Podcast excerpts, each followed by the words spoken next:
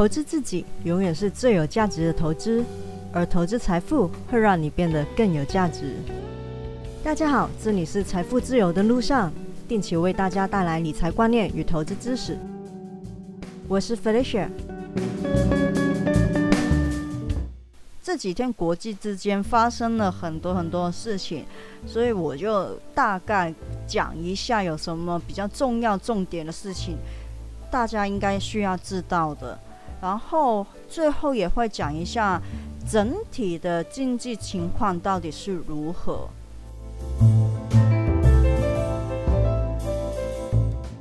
美股最近的震荡都很大，联准会的会议结束，明年预期会升息三次，立场比较中性，并没有很鹰派。巴尔强调说，在收减债务还在进行的时候，升息是不适合的。只是结束购债后，什么时间会升息呢？巴尔也说，不预期会有太长的时间间隔。他相信美国的经济可以应付 Omicron 病毒的威胁。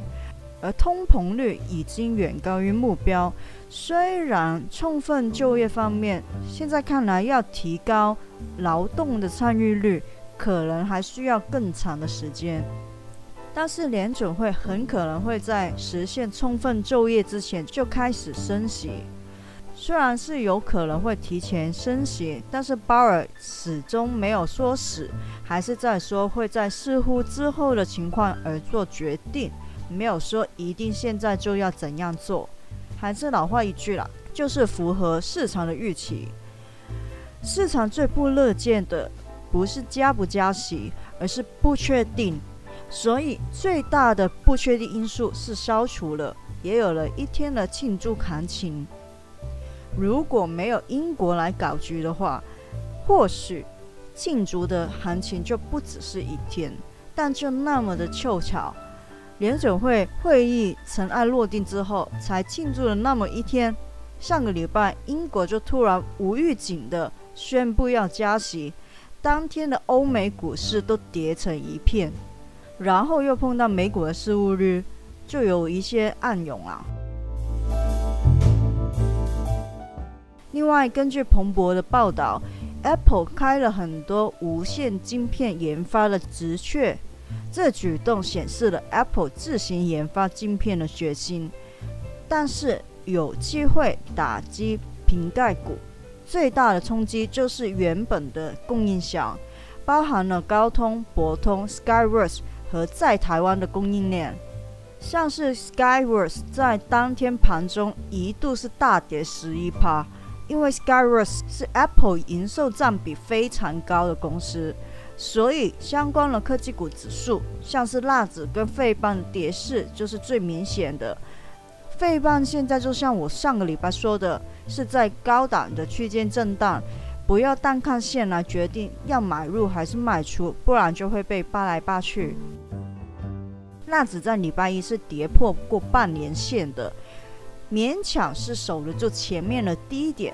目前录音的时间是美股的盘中时间，现在是站回去半年线了，还要再观察一下。四大指数在盘中的时间都反弹往上了，希望可以维持到收盘，借着这几天能够平稳一些是最好的。台股如果要继续上升的话，也很看费邦跟拉子能不能够守住站稳，就算是不上涨。横盘也好，也不要再往下了。现在贵买和加权都是惊险的守住月线，守得住都没有变空。技术面来说，都是遇到前高的压力突破不了才被打下来的。因为台股实际上其实真的不差啦，最近几乎都是因为美股的因素在拖累的。当然。美元指数走升也是有影响，但还是纳指跟费棒拖累的原因为主，所以美股要稳住，对台股才是比较有利的。礼拜日的时候有关键的民主党议员倒锅，所以一点七五万亿美元的基建法案有可能是不通过的，于是礼拜一的美股。应声的大跌。法案的最新修改版本是会对个人收入超过一千万美元的人征收五趴的附加税，而收入超过两千五百万美元的收入会另外再增加三趴的附加税。而对公司来说，如果通过的话，过去三年平均年收入超过十亿美元的公司将会被征收十五趴的最低税率，大概有两百家的上市公司会受到影响。而且上市公司股票回购也会被征收一趴的消费税。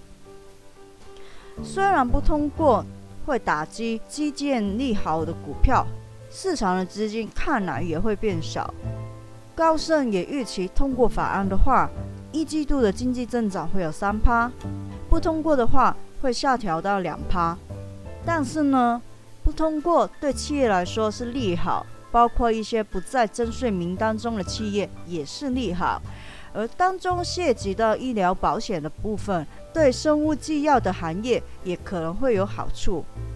我个人认为，其实不通过也不是什么坏事，因为市场的资金其实已经足够，通膨也已经够高，不然也不用提前收债、提前加息。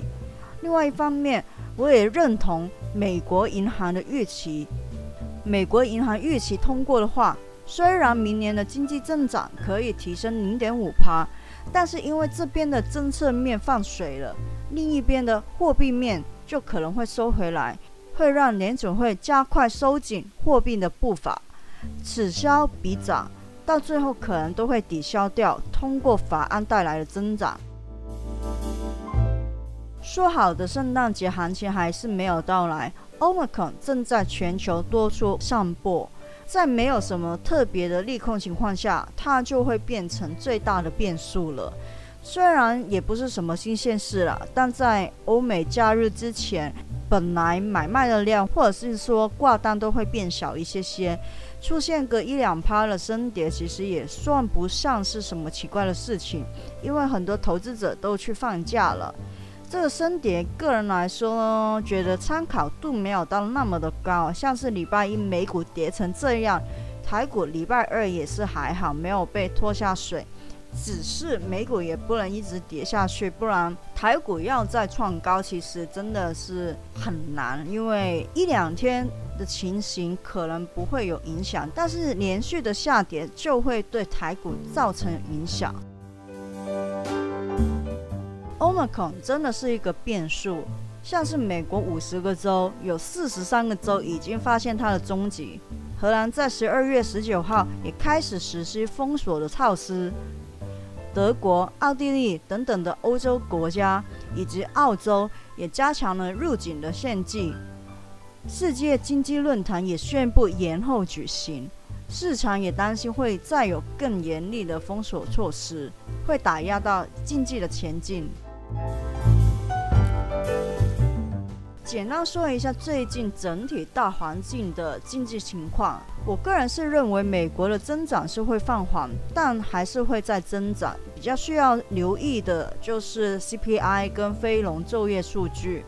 比较令人担心的反而是欧洲，受到疫情跟供应链的影响，像是德国就可以说是踏进衰退的边缘。根据慕尼黑经济研究所的预估。欧洲的第四季经济增长会比第三季萎缩零点五帕，当经济的成长连续两季负成长，就会进入衰退。原本预期二零二二年就能够迎接疫情过后强劲的经济复苏，但是供应链的问题依然没有解决。大家如果有网购海外的商品，应该会蛮有感的，因为运费贵到一个不行。而且因为 Omicron 的传播能力真的是太强了，欧洲的国家确诊数字又节节的上升，所以欧洲的经济有点摇摇欲坠的感觉。而经济情况不理想的还有中国，中国经济疲软的问题其实已经浮现，很多人都预期中国第四季的经济增长可能连四帕都不保。因为很明显的，中国下半年的经济数据就是一连串的不如预期。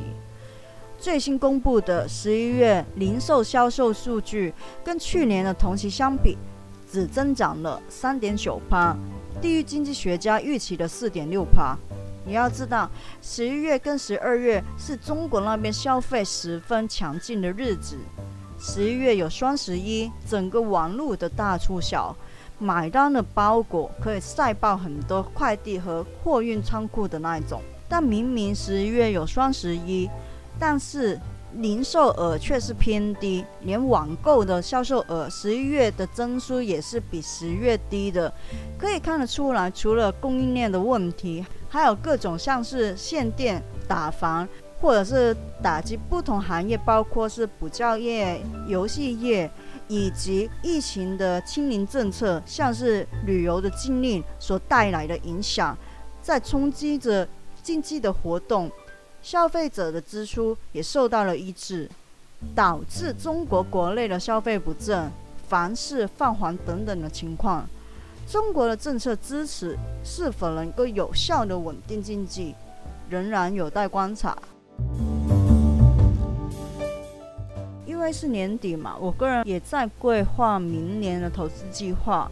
目前看来，我并不打算投放太多的资金在未来比较不确定的股票上面，会比较稳健一点。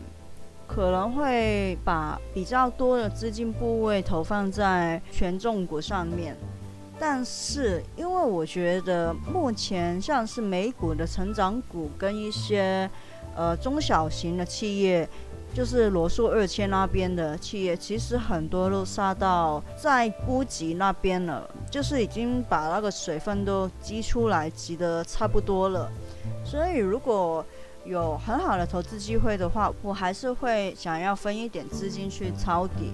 但是呃，比较重仓的资金还是会在权重股，或者是说大型的公司，总之会比较稳妥一点。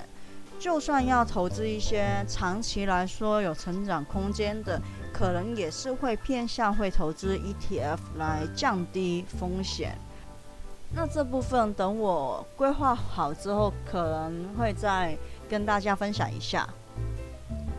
今天的节目内容就到这里，希望大家喜欢。喜欢的话，请订阅我的节目，分享给你的亲人朋友听听看。我是飞雪，下次见哦，拜拜。